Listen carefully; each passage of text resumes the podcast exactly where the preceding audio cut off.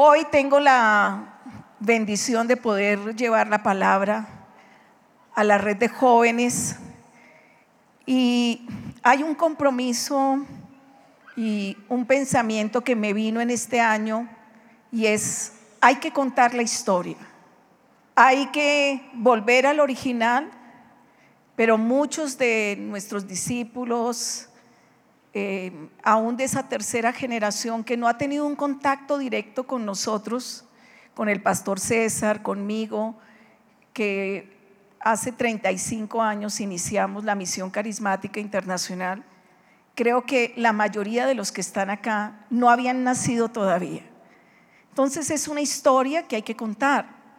Hoy, cuando estaba meditando qué debía enseñar, eh, pensaba cómo fueron los primeros pasos, el inicio, para que hoy fuera esta iglesia que atrae multitudes, pero que al mismo tiempo tiene la habilidad de tener pequeños grupos en los hogares, en los lugares donde se está estudiando y también a través de lo que hemos llamado los grupos eh, G12, por eso es que así se llama el centro de convención G12, pero hoy quería iniciar con un poquito la historia, cómo comenzó la misión carismática. Pues les cuento que en mi casa tuve una visita muy grata. Fue un joven que tenía 18 años. Nuestra familia era católica. Yo vivía en el barrio La Esmeralda, que es por aquí cerquita, cerca al Salitre. Es un joven que era cercano a nuestra familia y él hablaba de la Biblia. Nosotros siendo católicos, yo estudiaba en un colegio de monjas españolas, pues diríamos que éramos una familia medianamente practicante de nuestra religión. Pero llega un joven a hablarnos de ese Jesús que cambia vidas. Por eso el título que quise colocarle a esta, a esta exposición, a esta predicación es Visitas que cambian vidas. Cuando llega este joven, muy apuesto, cabello negro, eh, mediana estatura, no, muy musculoso, pero una sonrisa muy agradable, eh, pues me impactó especialmente el cómo hablaba. Hablaba con propiedad, con determinación y hablaba de ese Jesús que lo había cambiado a él. Y yo la verdad dije, no, este joven de verdad se cree discípulo de Jesucristo. Bueno, ese joven era el pastor César Castellanos. En ese momento no era el, pastor tan conocido, era solo un joven que había tenido un cambio dramático, porque él había empezado a leer la Biblia después de ser inspirado por su profesor ateo, que se burlaba de todos los dogmas, de todo lo sagrado, y era con Biblia en mano en sus clases de filosofía diciendo que era ateo y quería influenciar en las mentes de muchos jóvenes. Pero César, escuchando a este profesor, algo en lo más profundo de su interior supo que lo que este hombre hablaba no era correcto. Y dijo, desde hoy voy a ir a mi casa, voy a tomar un ejemplar de la Biblia, no sé si haya, porque en la casa de él no leían mucho la Biblia, dijo, pero voy a buscar si hay en la biblioteca y hoy, desde hoy, voy a tomar esa determinación que me voy a leer la Biblia. Él pensaba leerla en un día, pero se dio cuenta que se necesitaba más tiempito. Durante nueve meses leyó la Biblia y tuvo ese eh, encuentro, esa visitación del Espíritu Santo que fue dramático, que fue un cambio total. Entonces, esa visita cambió mi familia. Primero porque recibieron el mensaje de salvación. Hoy yo puedo decir que todo mi núcleo familiar son cristianos, siguen a Jesús y sus vidas han sido protegidas de una manera sobrenatural pero también a través de eso pude llegar a una iglesia cristiana, se consolidó nuestro noviazgo y hace 42 años que estamos felizmente casados con el pastor César. Una visita que cambió mi vida. Nueve meses César pastoreó iglesias pequeñas. Él pastoreaba en lo que nosotros llamábamos el segundo puente, que ahora no es segundo puente, que es por la autopista norte eran unos pocos puentes que habían y ahí él comenzó a, pastorear una iglesia muy pequeña.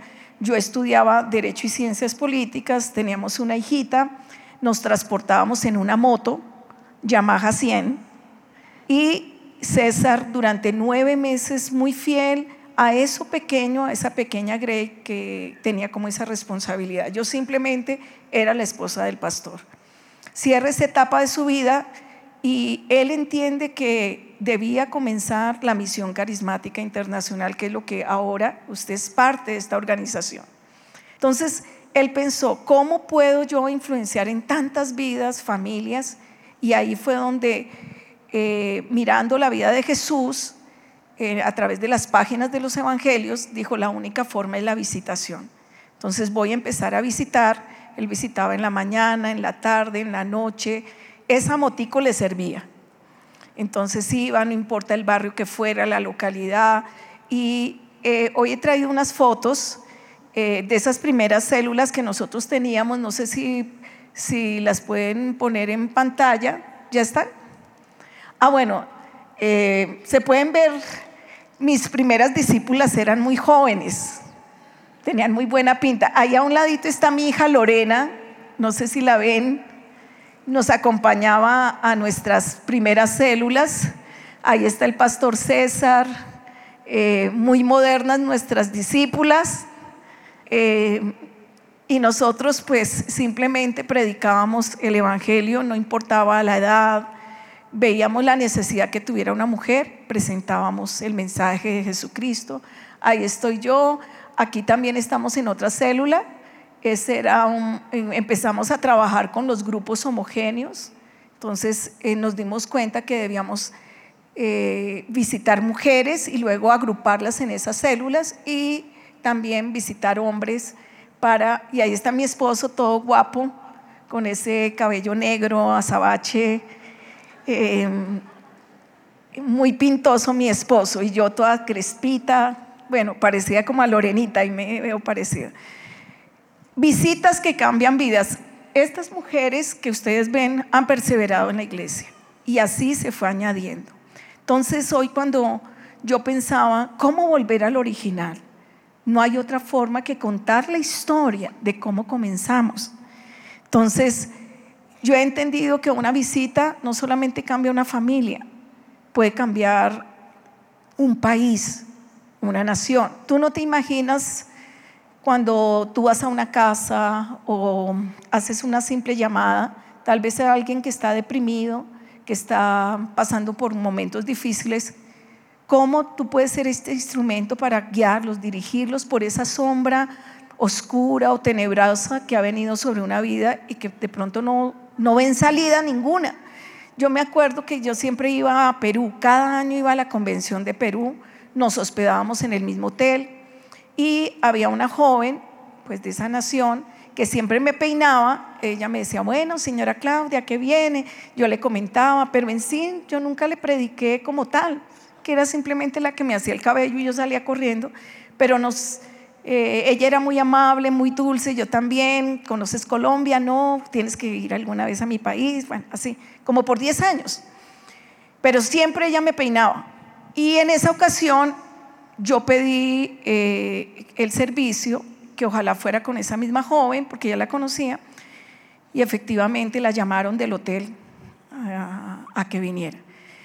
Eh, cuando ella llega al cuarto, yo le vi como si se le hubiera muerto un ser muy querido. La vi, ella siempre tenía una sonrisa, la vi triste, la vi como que estaba con un dolor tan profundo.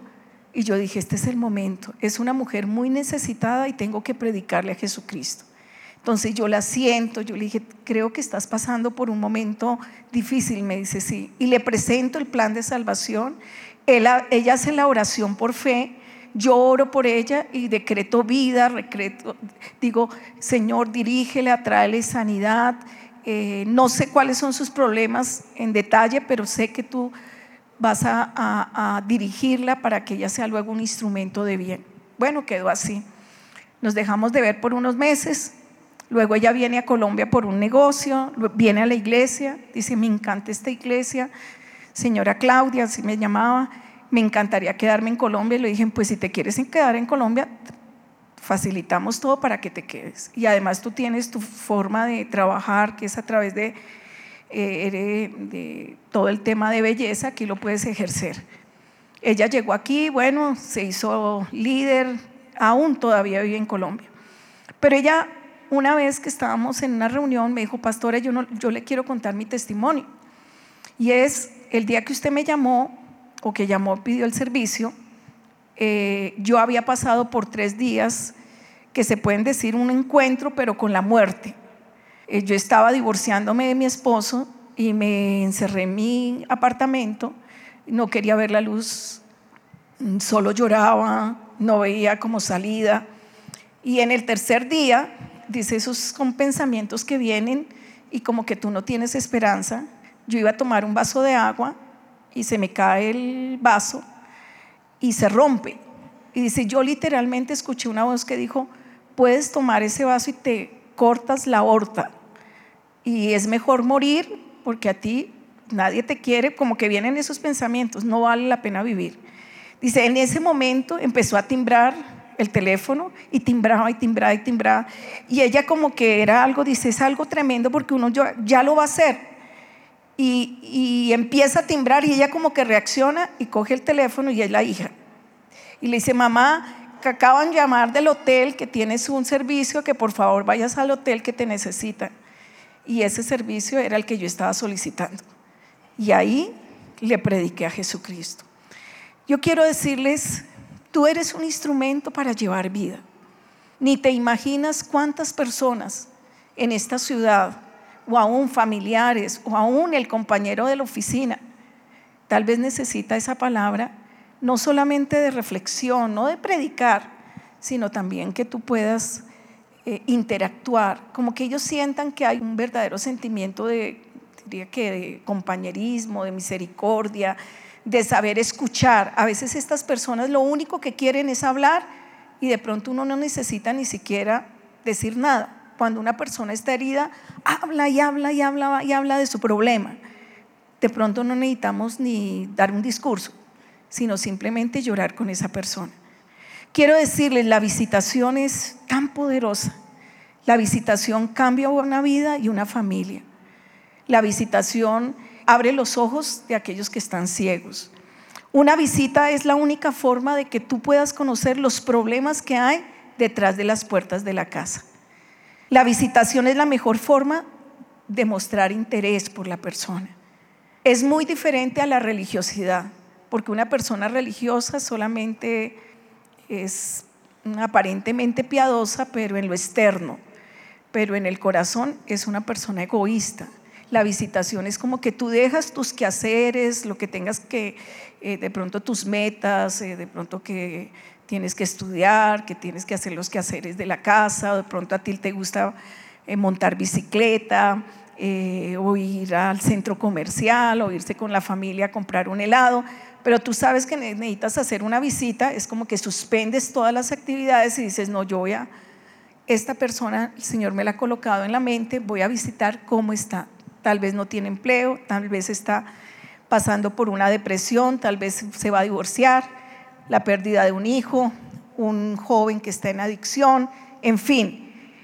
La visitación es la única forma que nos dice la palabra de Dios que Jesús y fue el mecanismo o fue la metodología o fue el canal como Él llevó el bien a miles de personas. Entonces la misión carismática empezó así, con la visitación. Al principio éramos solo 10 personas, pero estas 10, ese equipo de 10 visitábamos los que más podíamos y sacábamos tiempo entre semana. Y así fue añadiéndose muchas más personas a la iglesia y ya empezaron a ser esos discípulos. Pero miremos qué nos habla la Biblia acerca de la visitación. Por ejemplo, en Hechos 10, 34 y 43 nos habla de la primera visita que hizo el apóstol Pedro a la casa de Cornelio. Cornelio no era judío, era un gentil, pero dice la Biblia que él oraba, intercedía y él quería conocer el camino de la salvación.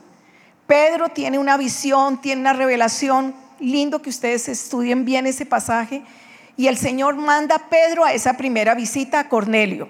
Y aquí nos habla el mensaje que nosotros debemos dar cuando vamos a una casa que hay, que hay muchos problemas, que hay división, que hay enfermedad, que viene un divorcio, que sus hijos están en rebeldía, que tal vez no tienen ni para comer para el otro día. Entonces la Biblia dice cuál es el mensaje que debemos dar. Y ahí, en el capítulo 10 de Hechos, en el verso 38 dice el mensaje que dio el apóstol Pedro en pocas palabras. Cómo Dios ungió con el Espíritu Santo y con poder a Jesús de Nazaret y cómo éste anduvo haciendo bienes y sanando a todos los oprimidos por el diablo, porque Dios estaba con él. Era el mensaje preciso. En un verso está condensado el Evangelio, diría la Biblia entera, porque este es el corazón de la Biblia. Jesús se hizo hombre, como tú, como yo, pero él tuvo la unción del Espíritu Santo y durante toda su vida solamente hizo bienes, sanó, eh, resolvió problemas, consoló, liberó.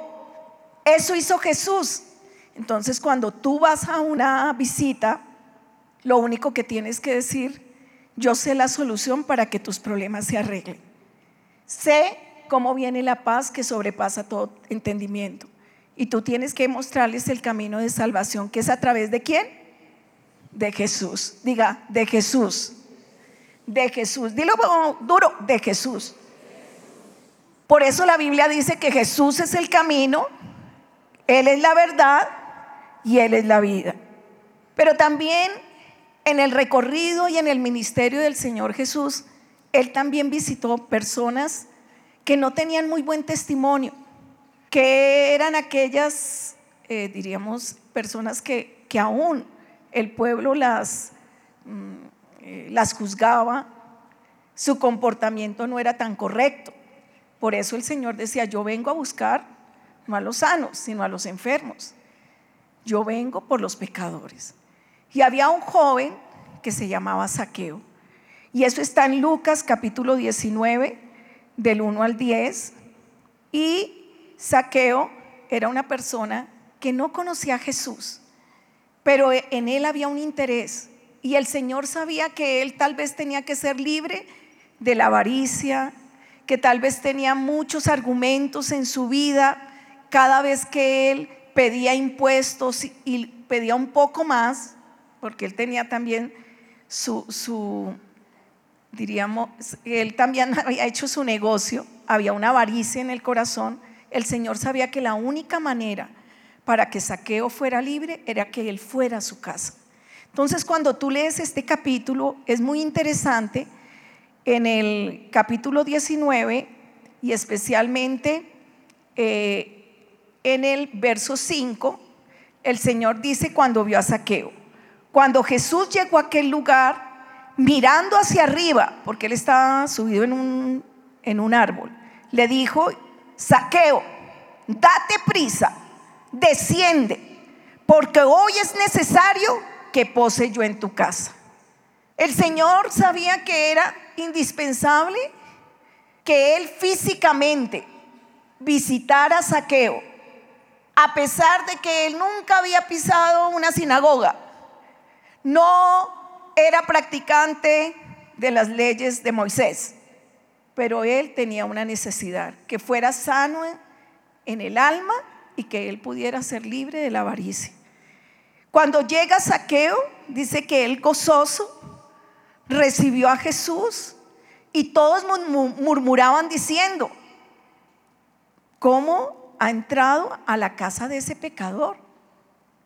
No sé si de pronto en su barrio hablan de una mujer que sea la pecadora del barrio. Tal vez del hombre que tiene una imagen eh, que ha estado en el narcotráfico. O de pronto de una persona que uno dice es un estafador su vida y una mancha y una marca. Pero tal vez el Señor va a usar tu vida para que tú lo visites. Visitar a ese estafador. Visitar a aquel que de pronto ha engañado, ha dejado muchas mujeres, es un mal padre y de pronto tú vas a ser el instrumento para llevar salvación. Si tú te dispones, donde tú vayas, tú vas a llevar luz y verdad. Y por eso Saqueo dice más adelante, que él tuvo un arrepentimiento, como su maldad era a través del dinero. se ve la restitución. Y ahí lo dice en el verso 8, Señor, le dice Saqueo, como respuesta al agradecimiento, al perdón y a la misericordia en el cual el Señor, al haber ido a su casa a visitarlo, le dice, si en algo he defraudado a alguno, y yo creo que la lista era larga, seguramente tenía una lista muy grande y él sabía lo que debía devolver. Dice, si les he robado, se lo voy a devolver cuatro veces más. Jesús lo ve y dice, hoy verdaderamente ha llegado la salvación por cuanto tú eres hijo de Abraham, porque el Hijo del Hombre vino a buscar y a salvar lo que se había perdido. Nosotros entendimos eso. Teníamos una fe viva, teníamos un pequeño grupo, teníamos un mensaje de salvación. César tenía en ese momento 29 años cuando comienza la misión carismática. Eh, ¿Y cómo hacerlo? La única manera era visitando. Persona que viviéramos con una necesidad emocional, física, de enfermedad, éramos los primeros en visitar. Pero también la visita es importante cuando Dios quiere hacer algo en un líder. Cuando viene un momento de un encuentro y viene una conversión dramática. Y ese fue el caso de la conversión de Saulo de Tarso. Si tú miras en Hechos 22, del 2 al 16 o al 18, tú vas a ver la conversión de Pablo. Pablo quedó ciego por la luz, tiene ese diálogo con Jesús. Jesús le dice, ¿por qué me persigues? Y él dice, estoy persiguiendo es a tus seguidores. Y dijo, no, tú me estás persiguiendo a mí. Y en ese momento dice que queda ciego por tres días. Pero más adelante el Señor le dice a Ananías, tienes que visitar a Saulo de Tarso. No hay otra forma para que sus ojos sean abiertos. Queridos jóvenes, yo sé que algunos quieren ministerios fuertes, poderosos, que haya una gran multiplicación, pero no hay otra forma que tú ores por aquellos jóvenes que han pasado por un encuentro. Ellos necesitan la liberación, pero también que sus ojos espirituales se abran para que ellos entiendan que Dios los llama al ministerio, que Dios los va a usar con poder. No importa su pasado, no importa lo que hayan hecho. Muchos Pablos pueden estar hoy en esta tarde. Si tú lo crees, tú puedes ser un Pablo que vas a transformar tu mundo y también nuestra ciudad y nuestra nación. Pablo lo entendió que necesitaba esa oración. Ananías tenía temor de visitar a Pablo. Dijo, Señor, Él es el que está persiguiendo a tus, a tus seguidores. Y él dijo, no, porque él tuvo un encuentro conmigo, yo lo visité. ¿Cuántos quieren que Jesús nos visite? Tú tienes que orar por eso. Tú tienes que añorar que venga la visita de Él. Mira, yo esta mañana pensaba, voy a empezar a leer otra vez desde el Génesis hasta el Apocalipsis, pero con una visión diferente. Quiero que el Señor me muestre por qué es importante la visitación. Y yo miraba el primer capítulo, los dos primeros capítulos de Génesis. El Señor visita a Adán y Eva, pero ellos no quisieron esa visita, se escondieron. Y cuando se escondieron es que vino el juicio porque realmente había maldad en su corazón. Entonces, durante toda la Biblia, realmente es actos sobrenaturales de visitas. Cuando el ángel visitó a Abraham, quitó la esterilidad de Sara. Cuando los ángeles visitaron también a Abraham, que iba el juicio sobre Sodoma, inmediatamente visitaron a Lot para sacarlos de la ciudad, ciudad que iba a venir un juicio, iba a ser, eh, eh, pues, iba a ser arrasada por el mal. Entonces, la visitación es fundamental, no solamente cuando nos visita nuestro pastor, nos visita nuestro líder o nos visita un compañero, cuando yo también soy un instrumento para llevar vida. Por eso también debemos orar, Señor, que los ángeles nos visiten. Yo siempre oro así. Por ejemplo, en mi casa en Miami, como hemos vivido más de 20 años allá, estamos allá y acá, y todo fueron por circunstancias de la violencia que nos tocó salir de nuestro país. Pero cuando yo vivía allá, que no tenía muchas amigas ni nada, la iglesia no es igual de grande que esta, siempre oraba, Señor, yo quiero ángeles que nos visiten que cuiden mi casa, que cuiden mis hijas, porque estamos en un país extraño. Hay tantos peligros. En cada nación hay diferentes clases de peligros. Y mi esposo me decía hace como cinco años atrás, me decía, mi amor, tuve una visión. Y yo veía dos ángeles que nos protegían nuestra casa, que eran gigantes. Y luego yo tuve una visión que veía una mesa gigante que estaban los ángeles comiendo en nuestra casa y que todos sentían como que ese era parte, diríamos, de un lugar que frecuentaban eh, y, que estaban muy, pues muy contentos, que había como una fiesta. Y yo decía, esa es respuesta a mi oración. Yo sí creo que cuando nosotros pedimos que los ángeles nos visiten, nos van a visitar. O sea, son visitas agradables, son visitas de protección. Por eso la Biblia dice, el ángel de Jehová nos protegerá. Y yo sí he pedido siempre que nuestros ángeles visiten nuestras casas. Esta mañana oraba por la casa de mi, hija Johanna, Eli Emerson. Yo oro por todas las hijas, ahora por los nietos, que son 12, los 12 nietos, 12 ángeles. Pero también quiero que nosotros seamos esos mensajeros porque ángel significa mensajero. Yo también quiero visitar a los futuros Pablos. Quiero visitar a los saqueos que hay en esta ciudad, pero también quiero ver que cada vez que visitemos veamos milagros. Eso lo entendió la iglesia primitiva. Si tú miras en el libro de los Hechos de los Apóstoles cómo creció la iglesia, fue visitando las casas. Y dice que visitaban todos los días las casas y en el templo no dejaban de predicar a Jesucristo. Por ejemplo, eh, miremos en Hechos 9, 32, solo ese capítulo 9 nos habla lo que aconteció cuando Pedro visitó en Lida y halló ahí a un tal Eneas, que hacía ocho años que estaba en cama, pues era paralítico. Pero Pedro era osado, era intrépido, diríamos, tenía esa fe y ve a Eneas, que era un discípulo, va a esa ciudad a visitarla, ve a Eneas postrado, paralítico, y en eso yo creo que le vio los ojos, en los ojos que tenía fe, y le dice Pedro a Eneas, Jesucristo te sana, levántate y haz tu cama. Y enseguida se levantó. ¿Cuántos quisieran ver ese tipo de milagros en nuestras visitas?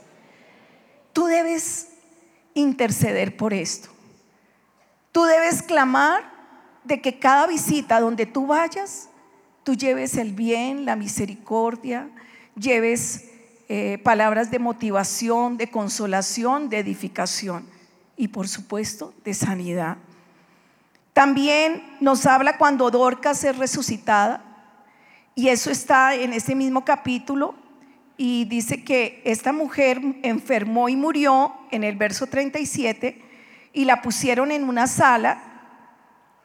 Y cuando llega Pedro eh, y, viene y todas están llorando en la sala, rodeando a esa viuda, llorando, mostrando las túnicas, los vestidos que Dorcas hacía cuando estaba con ellas, y vio el dolor de la iglesia, porque esta mujer había muerto y había una cercanía, era una mujer de testimonio, era una mujer que, que mostraba eh, mucho talento, pero ante todo era una fiel discípula y seguidora de Jesús. Entonces Pedro saca a todos, Pedro se pone de rodillas, oró y volviéndose al cuerpo le dijo, Tabita, levántate. Y enseguida ella abrió los ojos y al ver a Pedro se incorporó. Y él dándole la mano la levantó y entonces llamando a los santos y a las viudas la presentó viva. Y dice que esto fue notorio en toda la ciudad de Jope y muchos creyeron en el Señor. Esta iglesia no fue eh, afirmada en la fe simplemente por los buenos predicaciones del pastor César. Uno puede decir, no, el pastor es una qué elocuencia, como sabe de la Biblia. No, detrás de cada miembro de la iglesia había un milagro, había un testimonio, había un cambio de vida, había una restauración de familia, había una sanidad, tal vez un cáncer incurable y todavía el Señor los levanta y ahora no tienen ningún cáncer. Tal vez un hijo que estaba en la drogadicción, pero fue libre de esa adicción. Personas que pensaban acabar con sus vidas, pero el espíritu de depresión eh, se alejó de sus vidas. Detrás de cada persona es un milagro. Y yo pienso que esta generación tiene que entender por qué creció la iglesia, si queremos volver al original. La visitación es el método más eficiente para nosotros tener una cercanía con nuestra gente. Por eso César visita las ciudades y los continentes. Cada semana está en una nación. Y no es que sea algo tan agradable. Él se fue el jueves, ¿cuándo fue que terminamos los tres días de el miércoles? Toda la noche viajó a Londres, bajó del avión, todo el día trabajando en la convención. Fue un día largo para él. Durmió tres días, hoy terminó y ya está de vuelta en el avión para estar mañana con nosotros. Llegará a las cinco de la mañana. Pero hay que visitar las iglesias del Reino Unido. Hay que visitar las iglesias de Singapur hay que visitar las iglesias de Sudáfrica. Usted dirá, ay, qué rico viajar, pero todo empieza si tú eres fiel en lo poco.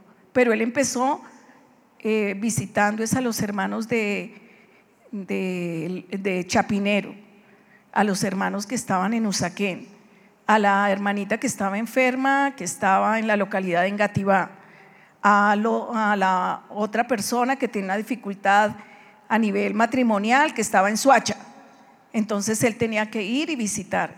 Tú eres fiel en lo poco, Dios te pondrá en qué? En lo mucho. Entonces, los discípulos de Pedro fueron inspirados por la vida de Jesús. O sea, una visitación, tú tienes que mostrar un interés por la persona. No es algo falso. Es un verdadero interés porque es el amor que Jesús ha puesto en nuestro corazón. A través de una visitación, una inspiración en cuanto a una disposición y un esfuerzo para escuchar a la persona y para darle una solución. Pero también a través de la visitación tú empiezas a ser un influenciador. Entonces hay personas que creían que lo más natural era abortar, por ejemplo. Entonces César venía, un líder de la iglesia, pastor, pastor, sí, sí, es que es para pedir una oración, para que mi esposa tenga éxito en el aborto que se va a hacer este fin de semana. Pero él pensaba que eso era muy natural. Él decía, no, ya tenemos cuatro hijas. Ya Entonces César lo aparta y dice, mira lo que dice la Biblia. Dios no te va a faltar nada, pero no le quites la oportunidad de vida a tu hija. Hoy en día ese líder es un pastor muy exitoso en la nación de Colombia. Por eso vamos a influenciar en todos los aspectos, en la forma de vida, la forma de pensamiento, de acuerdo con las escrituras, no es lo que piensa o, la argumentación subjetiva nuestra de ciertos temas de la vida. Todo tiene que ser basado en la palabra de Dios, que es viva, que es real y que es efectiva. Por eso, una visita tú puedes inspirar y puedes influenciar. Jesús eso era lo que hacía. Por eso cuando Jesús visitó la casa de Pedro, su suegra estaba enferma y ¿qué hizo Jesús? La sanó. O sea, cuando tú llegues a un, a un hogar, tú miras la necesidad. No tiene empleo, pastor, vamos a orar contigo y el Señor de una manera sobrenatural nos va a dar la oportunidad de que tú inicies un negocio o tengas un empleo. No tiene para qué comer. Bueno, con la célula vamos a hacer una ofrenda Vamos a traer, uno trae el arroz, el otro el frijol, el otro la pasta, el otro los pañales desechables. Eh, no tengan temor. Por tres meses la célula les va a proveer, por lo menos para la comida, que no le vaya a faltar el pan en la mesa. Eso era lo que hacíamos y lo que debemos seguir haciendo. No debe haber necesidad en la iglesia. Pero es cuando uno tiene el corazón de Jesús. ¿Cuántos quieren tener ese corazón? Diga, yo quiero tener el corazón de Jesús. Diga, yo quiero tener el corazón de Jesús para ser un influenciador.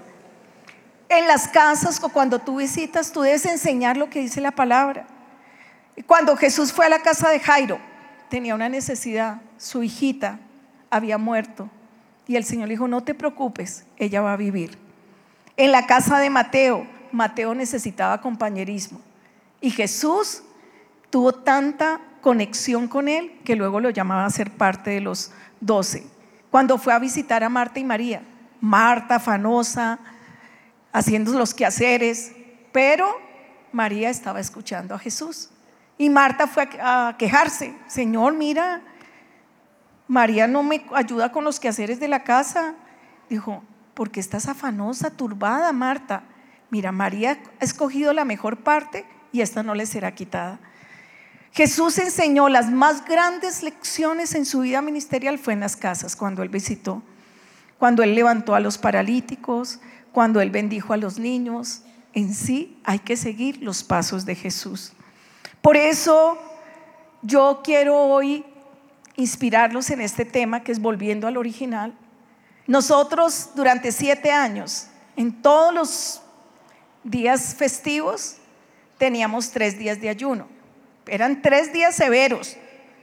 Eso al segundo día a uno le tiemblan las piernas. Pero todo era, Señor, permite que seamos un instrumento para llevar bien a tanta gente. Y el próximo sábado me gustaría un día de ayunos de la red de jóvenes para que entiendan cómo es volver al original, para que ustedes sean efectivos en esas visitaciones, para que las, de pronto el Señor te trae una amiga, una familiar, la vecina, la compañera de trabajo. A mí esta mañana me trajo una persona que es una comunicadora. Mm. Y yo vi que tengo que orar por ella y tengo que hacerle una visita. Y para eso requiere un poquito también que tú pares de todas las actividades que tienes en la semana y puedes estar en tu cuarto con tu Biblia, Señor, voy a hacer este ayuno, como dijo aquí, aquí estoy como la pastora que me ha dicho, porque quiero entender lo que ella me explicó el sábado pasado. ¿Será que puedo ser un buen vecino? ¿Será que es que la vecina de al lado tiene tantas dificultades? Ni me saludo con mi vecina. Entonces, a través de esta inspiración y esta palabra que les estoy dando, también les estoy como retando a que tengan ese día de quietud. Los judíos hacían eso, por eso llamaban el día sábado, que no podían trabajar, no podían hacer mayores cosas, y lo tomaron de una manera legalista. Pero aquí es por agradecimiento, por amor al Señor, pero ahí Él te va a hablar a tu corazón en ese día de ayuno, donde tal vez te va a mostrar cosas que tienes que mejorar, que cambiar, hábitos que de pronto no son, que son dañinos para ti, eh, palabras muy negativas que de pronto te has acostumbrado a decir, una persona de pronto muy crítica o cosas que no debías ver, ni en televisión, ni en redes, que de pronto te han contaminado. Porque cuando yo voy a una casa, yo voy a transmitir de mi espíritu y de lo que yo soy. Entonces, por eso debo tener ese contacto con la palabra. Por eso debemos inspirarnos en la vida de Jesús. Jesús siempre visitó las casas y esta iglesia fue fundada en esa visitación. Todos los que veían a Jesús se convertían. Todos los que hablaban con los discípulos de Jesús, como Pedro, como Pablo, el Espíritu Santo caía en el momento en que ellos estaban dando la predicación y la disertación. Por eso tenemos que visitar nuestras células, visitar nuestros doce. Tenemos que visitar a través de nuestros discípulos a todos los miembros de la iglesia. Tal vez hay personas de nuestra comunidad que están pasando momentos difíciles, pero también tenemos que visitar a los inconversos, a los recién convertidos, a los enfermos, personas que están en este momento con, con prácticamente con decretos de muerte, que le han dicho, te queda tres meses de vida, o sea, lista el testamento. Yo creo que ella, ella o esa persona necesita una visita. Vamos a visitar a los pobres, vamos a visitar a diferentes personas. Donde haya una necesidad, en cualquier hogar de la ciudad de Bogotá, ¿será que hay necesidad? Donde haya una necesidad, debe haber alguien con el corazón de Jesús, con los pies de Jesús, que vaya y visite ese hogar. Yo sé que en esta ciudad hay mucha necesidad, pero también sé que aquí hay una red que se está levantando como un gran ejército para tocar esas vidas. No olviden lo que Jesús dijo. Estuve desnudo y me cubriste, enfermo y me visitaste en la cárcel y viniste a mí. César empezó su ministerio en las cárceles. De pronto eso no sabían ustedes. Él entraba a la picota tres veces por semana. Yo solo me quedaba en la casa. Le decía, que el Señor te bendiga. Sí, soy sincera. Yo sí no iba a la picota. Pero él entraba tres veces a predicarle a los, a los presos. Eh, a veces llegaba sin reloj, Llegaba sin otras. ¿Y qué pasó? No, se desapareció allá. Dije, pero ¿ganaste alguna vida? Seguramente sí. Hay que visitar, y eso es lo que dice Mateos 25, 36. Por eso tenemos un mensaje muy poderoso, pero ahí se requieren instrumentos, personas que estén dispuestas para ir, caminar, coger el transmilenio, ir donde esa persona, golpear, y no olvide el versículo de Apocalipsis que dice, he aquí yo estoy a la puerta y llamo, si alguno oye mi voz, abre la puerta, ahí no se está hablando de la visitación, entraré a él, cenaré con él y él conmigo. Tú representas a Jesús, porque Jesús está aquí, está en tu vida. ¿Cuántos tienen a Jesús aquí? Tal vez alguno dice, ¿será que sí Jesús estará conmigo? Si tú haces una oración de todo corazón, yo te aseguro que Él va a ser tu mejor amigo y te va a acompañar el resto de tu vida y hasta en ese momento en que te vayas a traspasar el valle de la sombra y de la muerte, lo que nos dice el Salmo 23, Él te va a acompañar. Hay mucho pueblo que necesita este mensaje de salvación. Y si tú quieres ser parte de ese ejército, llevando bien, sanidad, liberación, todo lo que se hacía como en el original, yo quiero que tú te pongas en pie.